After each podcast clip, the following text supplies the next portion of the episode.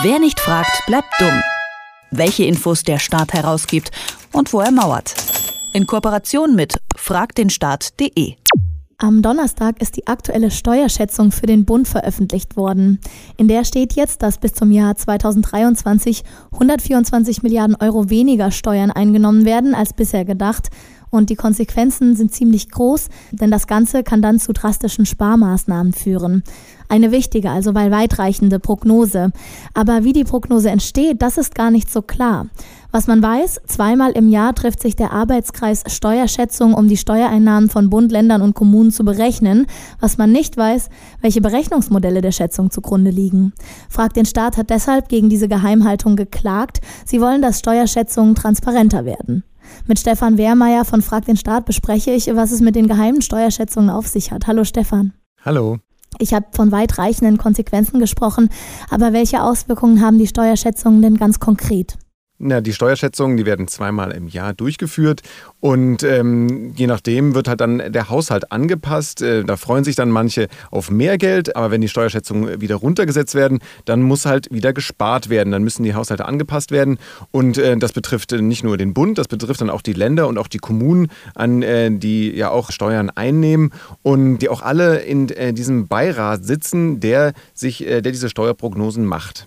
Das heißt, da freuen sie sich äh, erst und jetzt ist wieder weniger Freude da. Allerdings muss man sagen, dass es nur 124 Milliarden Euro weniger sind. Tatsächlich steigen die Steuerannahmen insgesamt noch. Es ist nur die Prognose, die angepasst wurde, nach unten. Und wer sitzt da eigentlich drin? Also wie kann man sich diesen Arbeitskreis Steuereinschätzung vorstellen? Diesem Arbeitskreis, da sitzen äh, das Bundesfinanzministerium und das Bundeswirtschaftsministerium drin, aber auch fünf Wirtschaftsforschungsinstitute, das Statistische Bundesamt, die Deutsche Bundesbank, der Sachverständigenrat zur Begutachtung der gesamtwirtschaftlichen Entwicklung, die Länderfinanzministerien und auch die Bundesvereinigung der kommunalen Spitzenverbände. Also eigentlich ähm, so ein bisschen die, äh, die, die Wirtschaftsforschungsinstitute plus der Bund, die Länder und äh, Leute, die sich mit Statistik beschäftigen. Und die treffen sich und haben vorher schon etwas vorbereitet, haben eigene Berechnung angestellt und dann versuchen sie in einem Konsensverfahren herauszufinden, wie die jetzt äh, die, die Steuereinnahmen sich entwickeln werden. Seit äh, 1955 tagt dieser Arbeitskreis. Wurde da einfach dann entschieden, wer da drin sitzt oder äh, also besteht der schon immer so? Also der besteht tatsächlich seit 1955. Es kann sein, dass sich da äh, in der Zusammensetzung irgendwas äh, noch verändert hat. Zum Beispiel die fünf äh, Wirtschaftsforschungsinstitute kann ich mir vorstellen, dass sie etwas später erst dazugekommen sind. Aber insgesamt gibt es diesen halt sehr lange und es eine, eine lange Tradition hat das Ganze. Das Informationsfreiheitsgesetz gibt es auf Bundesebene erst seit 2006. Das heißt, die mussten sich lange nicht damit beschäftigen, das mehr Einblicke zu geben. Tatsächlich wurde schon die Vertraulichkeit in diesem Gremium Gremium lange hochgehalten. Jetzt, wo es halt Gesetze gibt, die äh, diese mehr Transparenz ermöglichen, stellt sich natürlich die Frage, ob man da auch an Daten herankommt. Ja, und ihr würdet gerne an die Berechnungsmodelle heran. Ich frage mich da, also weiß man wirklich so gar nicht, welche Modelle da zugrunde liegen. Immerhin gibt es wahrscheinlich einige anerkannte und damit wahrscheinliche Berechnungsmodelle. Du hast gerade gesagt, fünf Wirtschaftsforschungsinstitute sitzen auch mit darin. Also erwartest du eigentlich eine Überraschung oder geht es ums Prinzip? Also es geht auch ums Prinzip. Allerdings äh, ist natürlich sowieso interessant, wie das passiert. Man würde ja vermuten, dass das alles irgendwie sehr, vielleicht sehr rational ist, aber man muss natürlich auch sehen, dass es auch politische Entscheidungen sein können, die da zu Ergebnissen führen und die möchte man natürlich nachvollziehen. Aber der, dieser Beirat ist natürlich ein eine interessante Konstellation. Es handelt sich nicht um ein Ministerium selbst, sondern um halt einen Beirat, der daran angegliedert ist. Der besteht dann nicht nur aus äh, dem Bundes, äh, aus Leuten aus der Bundesverwaltung, äh, sondern eben halt auch aus äh, den Länderverwaltungen und auch aus den kommunalen Spitzenverbänden.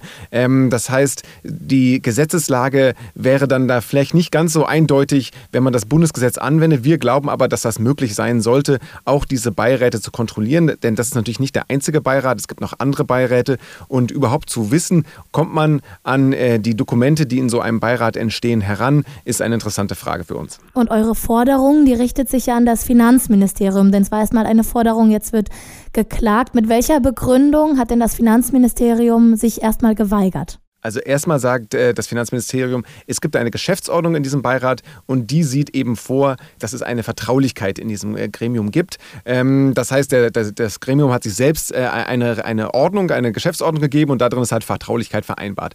Normalerweise zählt aber sowas einfach nicht. Ähm, denn das Informationsfreiheitsgesetz ist ein Gesetz und das bedeutet, dass es da Vorrang hat. Äh, selbst wenn man auch zum Beispiel in, in, Verträgen mit der Verwaltung Vertraulichkeit vereinbart, dann äh, zählt das halt, äh, ne, da wiegte das Informationsfreiheitsgesetz halt ein bisschen mehr.